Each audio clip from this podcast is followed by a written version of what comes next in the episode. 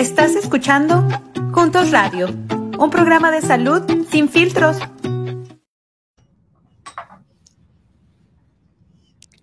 Buenas tardes amigos y amigas, bienvenidos a una versión más, a un episodio más de Juntos Radio. Y estaba justo acomodando mis flores, tengo unas flores muy bonitas que se ven aquí atrás, eh, porque estuvimos de, de, manteles largos. Quisiera mandarle un saludo muy grande a todas las mamás que nos sintonizan y unas felicitaciones muy, con mucho cariño de todo el equipo de Juntos. Eh, nuestra amiga Mariana nos trajo flores a todas las mamás en la oficina, entonces estuvimos celebrando aquí también. Mamás que, que nos están escuchando, vamos a estar hablando del tema de Alzheimer eh, no solamente de, la persona que puede tener la, enfermedad, sino quién puede estar en riesgo y muy importante también cómo cuidar a los cuidadores. Y nosotras como mujeres latinas, pues tendemos a, ser cuidadoras en nuestra familia. Entonces, no se despegue del episodio, todo, todo, todo, todo va a estar súper interesante y tenemos con nosotros a, a una invitada que, que es de casa y que queremos muchísimo. Bueno, antes de presentarla, mi nombre es Mariana Ramírez, directora del Centro Juntos para mejorar la salud latina en el Centro Médico de la Universidad de Kansas. Y ah, tenemos hoy de invitada especial a Mónica Fracachán. Ella ah, estudió la carrera de medicina, es médico especialista en Venezuela y aquí trabaja como investigadora asociada en nuestro equipo de Juntos y también coordina el proyecto de Alianza Latina que es parte de la iniciativa de Juntos por la Salud de su Cerebro y también es voluntaria en la Asociación de Alzheimer. Entonces, Mónica es toda una experta en, en, la materia y nos va a estar platicando de sus diferentes roles el día de hoy. Y antes de hacerle la primera pregunta, quiero preguntarle cómo pasó el Día de las Madres y felicitarla mucho. Gracias Mariana por la introducción. Estoy muy contenta de estar en el programa el día de hoy. Mi día de la madre pues la pasé muy regalada. Mi familia o mi hijo me regaló flores, chocolates y una linda cena. Y mis compañeras de trabajo pues también me llevaron flores. Entonces la pasé muy, muy contenta, muy, con muchos detalles. Muy bien, así debe ser todos los días, ¿cierto? Nos tienen que consentir todos los días a las mamás y tenemos nosotros que consentir a nuestras mamás, a nuestras mamás y todas las mujeres que, que, tienen un espíritu materno y a veces son madrinas, a veces son tías, a veces son abuelitas, pero hacen ese papel maternal con, con alguien más. Entonces, otra vez, una, una, un abrazo y una felicitación desde el corazón de, de todas nosotras en Juntos. Ah, bueno, Mónica, bueno, sabemos que el Alzheimer tiene que ver con la pérdida de memoria, ¿no? un deterioro cognitivo eh, que es además crónico. ¿Nos quieres explicar ah, en qué consiste la enfermedad del Alzheimer y quiénes pueden desarrollar esta enfermedad? La enfermedad de Alzheimer es el tipo más frecuente de las demencias eh, ocupa entre un 45 y un 50% de estas. Eh, como ya bien lo dijiste, es una enfermedad que es crónica, es una enfermedad que es progresiva y que lamentablemente todavía no han encontrado cura para ella. Entonces, es una enfermedad que afecta al cerebro, crónica, progresiva y hasta el momento sin cura. ¿Quiénes están más propensos a padecerla? Em, está descrito de que el riesgo aumenta uno en cada cinco mujeres y uno en cada diez hombres. Y esto va a depender de otros factores también. Gracias. Entonces, las mujeres nos tenemos que poner abusadas sobre todo, ¿no? Para estar atentas a los, a los posibles eh, síntomas que se pudieran presentar. Antes de hablar de los síntomas, Mónica, es bastante común escuchar, ¿no? Que ay, bueno, ya se le olvidan las cosas, ya está viejito, ya está, ya está mayor, eh, pero no, no, no es necesariamente el caso, ¿no? Eh, eh, ¿Es normal tener pérdida de memoria al envejecer? muy buena pregunta, Mariana. Es importante que sepamos que los cambios en la memoria no son cambios normales en el envejecimiento. ¿De acuerdo? Hay una gran diferencia entre estas dos. podemos decir que hay señales de advertencia o señales de, alerta, como también se llaman. Para el Alzheimer, por ejemplo, eh, el mal juicio y toma de decisiones, ¿de acuerdo? Es un signo de alarma. ¿Qué sería normal o parte del envejecimiento normal? Que tú tomes una mala decisión una sola vez, pero no que frecuentemente lo estés haciendo. Otra diferencia pudiese ser eh, la incapacidad para administrar tu presupuesto. Eso es un signo de alarma para el Alzheimer. ¿Qué sería un cambio normal del envejecimiento? Eh, que te olvides del pago de un mes. Por ejemplo, este mes de mayo, pues se te olvidó pagar la renta, pero ya en junio ya te acordaste y pagaste la renta en junio. ¿Qué es un signo de alarma? Que nunca recuerdes pagar la renta. Entonces, hay cambios este, en nuestra memoria eh, que son normales, pero si cada vez son más frecuentes, pues es parte normal del envejecimiento. Perfecto. Entonces, si siempre he sido una persona olvidadiza, que es mi caso, ah, pero yo ya sé que soy una persona olvidadiza, entonces eso es normal. Pero si empiezo a ver que cada vez se me olvidan más las cosas, como decías tú, bueno, ya no fue un mes, fueron dos meses, o ya no fue una cosa, fueron más cosas, y esto sigue progresando, entonces ya puede ser una señal de que hay, hay, un deterioro, ¿no? Así es. Y cuando hay cambios, cuando hay cambios. Cambios, cambios, exactamente. Hay que buscar por los cambios. yo soy muy despistada y tengo que usar un calendario para acordarme de absolutamente todo. Ah, entonces eso no, sería como extraño para mí que, algo se, se me Sería un signo de alarma. No. Pero, pero si hubiera cambios, entonces ahí, ¿no? Si cada vez se me olvidara más las cosas. Y esto no necesariamente tiene que pasar al envejecer. O sea, no, los, las personas al envejecer puede ser que todavía tengan ah, la, capacidad de, de, recordar las cosas que tienen que hacer. Y por ejemplo, yo, yo pienso en mi abuela, tiene más de 90 años, es una de las personas que más quiero y admiro en la vida y ella recuerda las cosas que sucedieron hace muchísimos años cuando era chiquita y nos cuenta las historias de su infancia, ah, pero también está al, día, ¿no? De las recetas de la comida, las cosas así, y más de 90 años, ¿no? Entonces, es, no es necesariamente que al envejecer ah, haya, sea normal perder la memoria. Así eh, es. Mónica, ¿qué, tan común es, eh, la condición del Alzheimer en los latinos para nosotros? Ah, si hablamos de forma estadística, eh, las estadísticas son que en, Estados Unidos tenemos al menos 6 millones de personas con Alzheimer y los latinos son 1.5 eh, que tienen más predisposición a padecerla que el resto de la población o más que los blancos.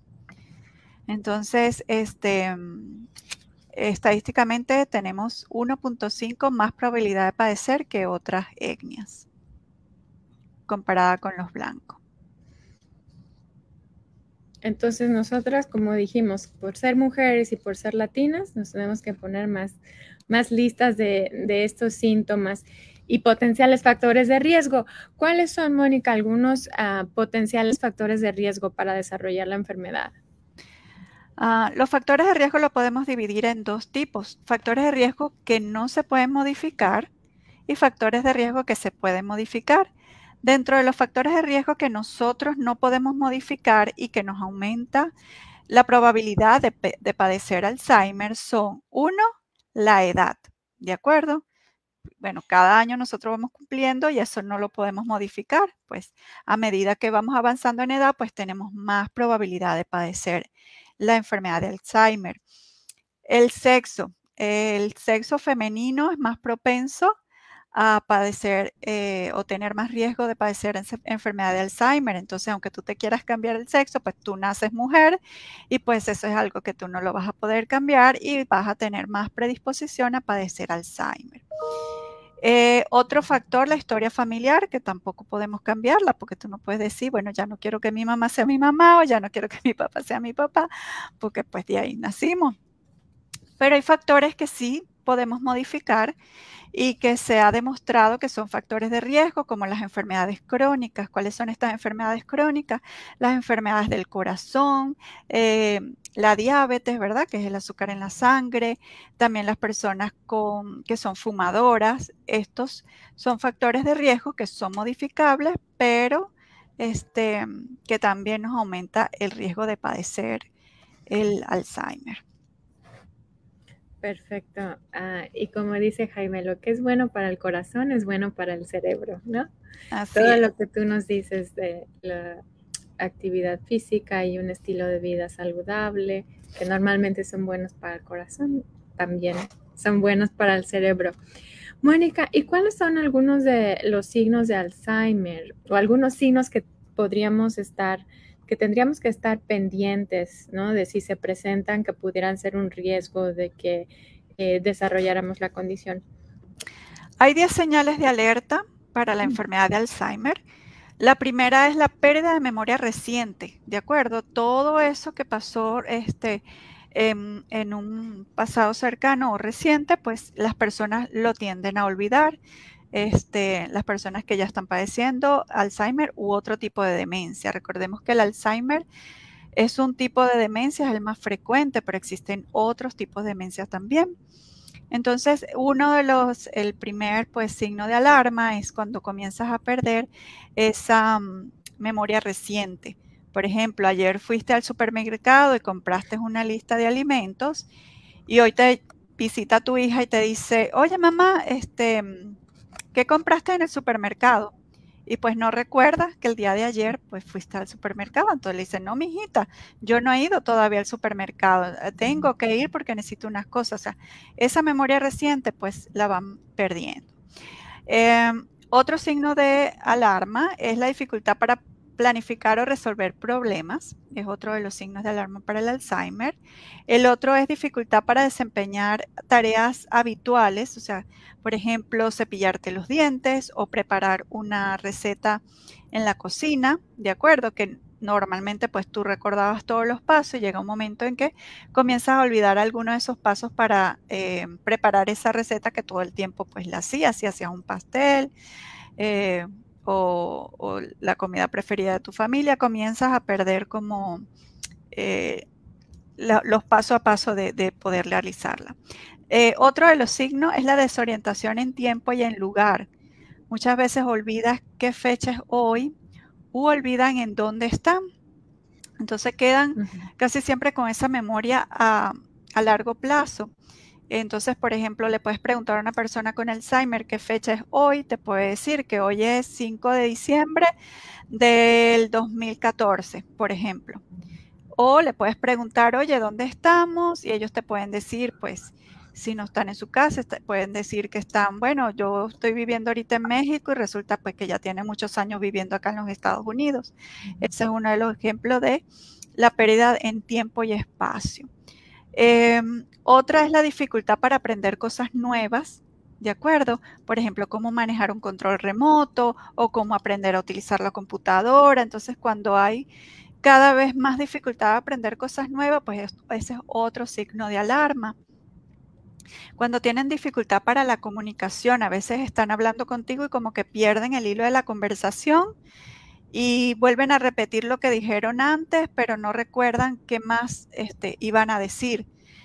Eso es un cambio de alerta. Muchas veces nosotros pues se nos pueden olvidar palabras y decir, conchale, lo tengo en la punta de la lengua y no me acuerdo ahorita, pero ¿cómo es que se llama? Pero más tarde lo recuerda. Eso es normal, que lo recordemos más tarde, pero estas personas comienzan a perder el hilo de, de las conversaciones, empiezan a tener más dificultades para comunicarse. Em, la falta de juicio también es otro de los signos de alarma. Puede ser que ellos pierdan esa capacidad de diferenciar lo que está frío de lo que está caliente. Muchas veces hay eh, accidentes en la cocina porque no tienen esa capacidad de juicio para, oye, dejaron la hornilla prendida, tocan la hornilla, está caliente, se pueden quemar. Entonces, con esa falta de juicio, pues también es otro signo de alarma o se van a bañar y abren la ducha caliente pensando que es la fría, también se pueden quemar. Eso es esa falta de juicio de discernir qué es frío, qué es caliente o qué está bien o qué está mal, también es un signo de alarma. El aislamiento, muchas de estas personas que antes disfrutaban pues salir con las amigas, reunirse a tomarse un café, ¿verdad?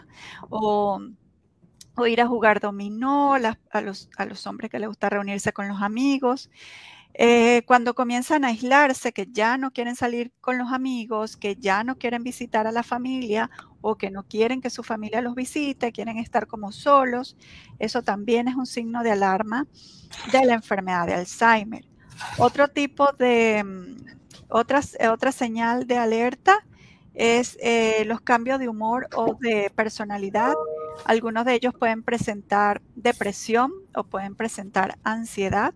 Entonces, todo este conjunto de signos y síntomas eh, son alarmas para pensar de que pues, algo está sucediendo y que puedan tener o estar desarrollando Alzheimer u otro tipo de demencia. Muchas gracias, Mónica. Tantas cosas tan importantes que poner atención. ¿Y qué, debo hacer, no? Si, yo presento uno, dos o más de, estos síntomas, ¿qué es, ¿qué es lo adecuado? ¿Con quién hablo? Esa es una muy buena pregunta. Em, si tú te das cuenta de que tú o algún familiar está presentando alguno de estos signos de alarma, lo ideal es ir con tu médico primario.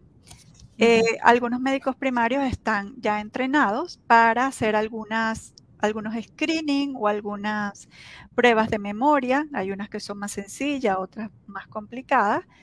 Em, y si ellos no están en la capacidad pues, de hacer el diagnóstico, ellos te pueden dar una referencia, ya sea al neurólogo o a otro médico especializado que eh, pueda hacer otras pruebas, porque es un conjunto de pruebas para poder hacer un diagnóstico, no es solamente en la primera visita. Hay que hacer eh, pruebas de memoria, hay que hacer pruebas de imagenológica de tu cerebro, hay que hacerte un seguimiento, tu historia clínica. Entonces, lo ideal es que, bueno, el, primero, el primer paso es darte cuenta de que existen signos de alarma y el segundo paso, pues ir a visitar em, a tu médico primario. Esta es una de las barreras para nosotros los latinos porque muchas veces, aunque nos demos cuenta, no nos gusta ir al médico y sobre todo cuando sabemos que pueden hacer este diagnóstico porque esta es una enfermedad que muchas personas lamentablemente eh, la estigmatizan. Y mm, es importante saber pues que esto es un cambio como cualquier otra enfermedad y que no deberíamos de estigmatizarla ni esconder a nuestros familiares. Que al contrario, debemos buscar, mientras más temprano busquemos ayuda, más eh, recursos podemos encontrar para ayudar con los signos y síntomas de esta enfermedad. Exacto, eso es un gran punto, el, estigma, ¿no? a lo mejor nos da pena, ahí van a decir que ya está enfermo y se le olvida y todo, pero la verdad que con cualquier otra enfermedad, ¿no? Si uno tiene diabetes, si uno tiene presión alta, pues va al doctor a, que se la controlen, ¿no? Vamos ahí cada tres meses, tomamos la metformina o nos monitoreamos la presión todos los días, tomamos el medicamento. Ah, y esto no es una, una ah, enfermedad diferente. Bueno, sí es una enfermedad diferente, pero no es un caso diferente. Como cualquier otra enfermedad, hay que, hay que tratarla y, no pasa nada. Es, es ah, como cualquier otra enfermedad que nos pueda dar, ¿no? No hay que tener pena ni, ni tampoco juzgar a, los demás que, que, la puedan tener o a las familias que, que la puedan tener. y creo que otra cosa importante que me gustaría que nos platicaras es eh, la cuestión de, los cuidadores, ¿no? Porque la, la, persona al momento que tiene un deterioro cognitivo, como dijiste al principio, va a ser deteriora, el deterioro va a ser continuo, ¿no? Y aunque ah, hay formas para mejorar la calidad de vida de, la persona, en verdad sabemos que va, a continuar deteriorándose y, con el paso del tiempo, pues va a ser más, más difícil el cuidado. Y también como mujeres y como latinas, pues estamos en más probabilidad de convertirnos en cuidadoras, cuidadores. De, nuestros familiares, sobre todo cuando ya tienen una enfermedad como, como demencia, como Alzheimer. Y como cuidadores, pues también tenemos más riesgo a experimentar, por ejemplo, depresión o estrés, ¿no? A causa de, pues, de, las, de los, deberes adicionales que uno tiene que hacer como cuidador. Entonces, ah, ¿nos puedes platicar sobre el trabajo que estás haciendo eh, a través de los diferentes programas de ah, Juntos por la Salud de su Cerebro y también ah, con la Asociación de Alzheimer para cuidar de los cuidadores? Esto es una parte muy importante porque como muy bien eh, lo dijiste, esto es una enfermedad que es progresiva. Em, esta enfermedad tiene tres etapas, la etapa inicial, una etapa media y una etapa tardía. Ya cuando los, ah, los seres queridos están ya en una etapa tardía, van a necesitar de la ayuda permanente de sus familiares o cuidadores.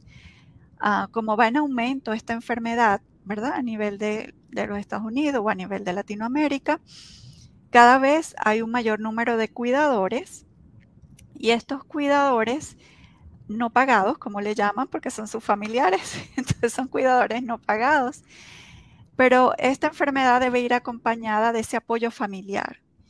Y muchas veces este apoyo familiar pues em, tiene un poco de conflicto porque es una enfermedad que desgasta tanto al paciente que la padece como a la familia que lo rodea, porque necesita prácticamente ya en la etapa final pues el cuidado 24/7, 24 horas los 7 días de la semana. Entonces, para tú poder cuidar a tu ser querido, tú tienes que cuidarte primero, porque si tú te sientes bien, tú estás bien contigo misma, tienes salud, tanto física como mental, pues vas a cuidar mejor de tu ser querido. Pensando en esto, en, eh, la Universidad de Kansas, en el Departamento de Investigación de la Enfermedad de Alzheimer, está el doctor Jaime Perales. El doctor Jaime Perales ha implementado unos programas que son a través de mensajes de texto. Entonces, estos programas pues han incluido también, afortunadamente, a la población latina. Em, son programas que están diseñados, em, les voy a hablar de que existen dos tipos de programas. Está el tipo, el programa que es para todas las etnias y se llama Cuida Text. Es un programa que está en los dos idiomas, tanto lo puedes recibir tanto en inglés como en español. Tiene una duración de seis meses. No tienes que moverte de tu casa, es a través de mensajes de texto. Allí el cuidador va a recibir consejos diariamente. A través de estos mensajes va, a recibir ayuda o apoyo de parte de un coach, donde si necesitan ayuda, él puede pues enviar un mensaje de texto, inmediatamente el coach lo llama y para participar en este programa, este programa es en cinco condados del estado de Missouri. Tenemos que estar el condado de Cass, de Clyde, de Jackson, Platte y Rye. Y si están interesados en participar en este programa, que es sin costo, es completamente gratuito, pueden llamar a Cristina al 913-588-1851 eh, o enviarle un correo electrónico a través del cbaker10 arroba kumc.edu. Pueden enviar o pueden llamar tanto en español o en inglés porque ella es bilingüe y puede atenderles en cualquiera de los dos idiomas. También el doctor Perales tiene un programa especial para nosotros, para nuestra población latina. En ese también pueden participar los latinos, pero en el otro programa que se llama Alianza Latina, Alianza Latina es un programa que es a nivel nacional, también lo tienen disponible tanto en español como en inglés tiene una duración de seis meses, también es a través de mensajes de texto, no tienes que moverte de la, de la, comodidad de tu casa. El cuidador y el ser querido con Alzheimer va a recibir eh, los cuidados o la información acerca de las diferentes situaciones que se presentan en la enfermedad, va a recibir información de qué es la enfermedad, también va a recibir el apoyo de los recursos, una llamada al mes para apoyarle con lo que necesite, si necesita ayuda para llenar sus, em, su Medicare, los papeles del Medicaid, si necesitan apoyo con comida, si necesitan sillas de rueda o apoyo emocional, ayuda para llamar para las citas. Eh, si desean participar en este programa, pueden comunicarse al 913-588-3716. Pueden dejar su mensaje de voz también en inglés o en español, eh, porque se le van a atender en, en cualquiera de los dos idiomas. Y si no, pueden seguirnos a través de nuestra página de Juntos, www.juntosks.org, y allí también pueden encontrar la información si no les dio tiempo de anotar los teléfonos y los correos. Eh, estos son algunos de los recursos con, que contamos en la Universidad de Kansas. Em, la Asociación de Alzheimer también tiene recursos para nuestra comunidad, tiene ayuda las 24 horas del día, los 7 días de la semana. Pueden comunicarse para esta línea de ayuda al 800-272-3900, 800-272-3900. También ellos tienen un programa de ayuda mm, financiera o monetaria, que ellos le llaman el grant o una beca, para los pacientes que viven del lado de Missouri. Desafortunadamente en Kansas no lo tenemos todavía, pero si vives en Missouri y tienes un familiar con Alzheimer, puedes comunicarte con ellos y te darán toda la información de los requisitos que necesitas, llenar una forma y si te lo aprueban, pues tienes hasta 700 dólares de, beca para los gastos de tu familiar. No te dan el dinero, pero te ayudan. Eh, si llevas las facturas, ellos te cubren el reembolso de 700 dólares. Oye, qué recursos tan valioso, Mónica. amigo, amiga, si nos está escuchando, vive en Missouri conoce a alguien que tenga algún familiar de, eh, con, Alzheimer, por favor, comparte esta información. Puede ser hasta 700 dólares para ayudarles con los gastos que son, pueden ser bastantes gastos ah, con las familias que tienen esta enfermedad. Si tienen cualquier pregunta, aprovechen, todavía tenemos unos minutos más ah, con Mónica y podemos... Eh, poner sus preguntas y comentarios, lo, que gusten enviar. Ah, Mónica, yo sé que tú también coordinas un grupo de apoyo eh, junto con la Clínica Duchenne y la Asociación de Alzheimer. ¿Nos quieres platicar un poquito en qué consiste? También tenemos grupos de apoyo en inglés y en español. Em, la Universidad de Kansas ofrece los grupos de apoyo en inglés y nosotros a través de la Asociación de Alzheimer como voluntarias Em, tenemos un grupo en español disponible en la Clínica Duchenne el segundo miércoles de cada mes a las 9 de la mañana. Em, si te gustaría participar, puedes llamarme al siguiente número de teléfono 913 945 7879 913 945 7879. Si gustas participar en un en un, grupo de apoyo en español. Pues muchísimos recursos para, los dos, para los pacientes y también para, para los familiares. Ah, de, estos programas que nos platicas, Mónica, a través de mensajes de texto que hay disponibles en español y en inglés, ah, ¿nos puedes compartir alguna anécdota de, de las personas que han participado? La respuesta a este programa ha sido realmente bien positiva. Hay personas pues que terminan el programa, están tan agradecidas que pues inscriben al, familiar, ¿no? A un hermano, una hermana o le dicen a la tía, este, para que se inscriban, pues, pues quedan muy, muy agradecidos en este programa, sobre todo por ese apoyo, porque cuando tú eres cuidador, pues necesitas el apoyo al 100%. Y si te lo dan pues de esta manera, sin costo, que están pendientes todos los meses de ti, nosotros hemos logrado ayudar a cubrir esas necesidades de estas personas que no saben dónde acudir. Entonces ellos cuando tienen alguna emergencia, pues lo primero que acuden es a nosotros, entonces nos llaman, me puedes ayudar por favor a conectar con una cita, porque es que la barrera del lenguaje es algo que es bien frecuente, entonces ayúdame por favor, que no entiendo qué me dijeron en la cita, eh, me puedes ayudar a llenar los papeles del Medicaid, de Medicare, yo no sé si, si calificó o no, cómo hacemos, entonces le ayudamos a conectar con ese recurso, cuando necesitan una silla de rueda También tenemos un programa que ah, le ayudamos a llenar todos los papeles para las becas, un programa que apoya em, cada tres, seis meses con un cuidador, una enfermera en su casa.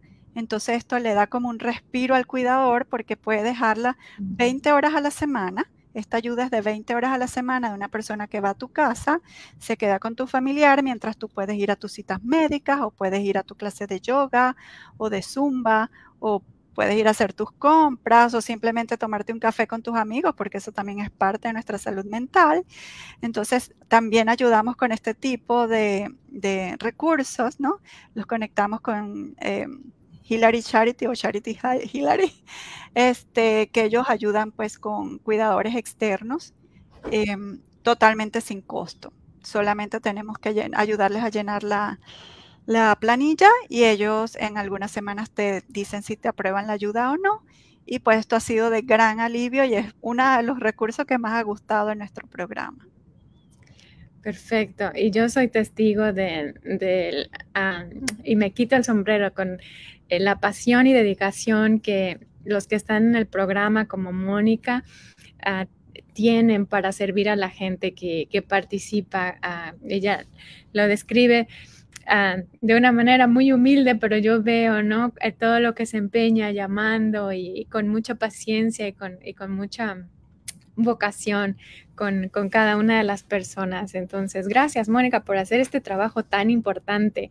Ah, y bueno, también haces una parte muy ah, de, de, mucha utilidad para la comunidad dando educación, no nada más aquí en Kansas, sino en muchos otros lugares, en otros estados, sobre, sobre la condición y también eh, haciéndoles saber de, de, los programas, de los recursos que hay, porque como platicaste, ¿no? El programa de Alianza Latina es para cualquier persona en Estados Unidos, incluyendo Puerto Rico, ah, que se puede beneficiar y sin ningún costo para, por, participar y todos los recursos que existen.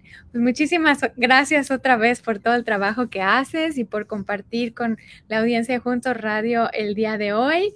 Amigos, contactan a Mónica, ya oyeron todos los recursos que están disponibles. Gracias por escucharnos esta tarde, los esperamos en dos semanas otra vez el, jueves a través del mismo canal. Ah, síganos en nuestras redes sociales. Estamos en YouTube, estamos en Facebook, ah, estamos en Instagram. Ah, muchas gracias por acompañarnos y nos vemos para la próxima. Bye.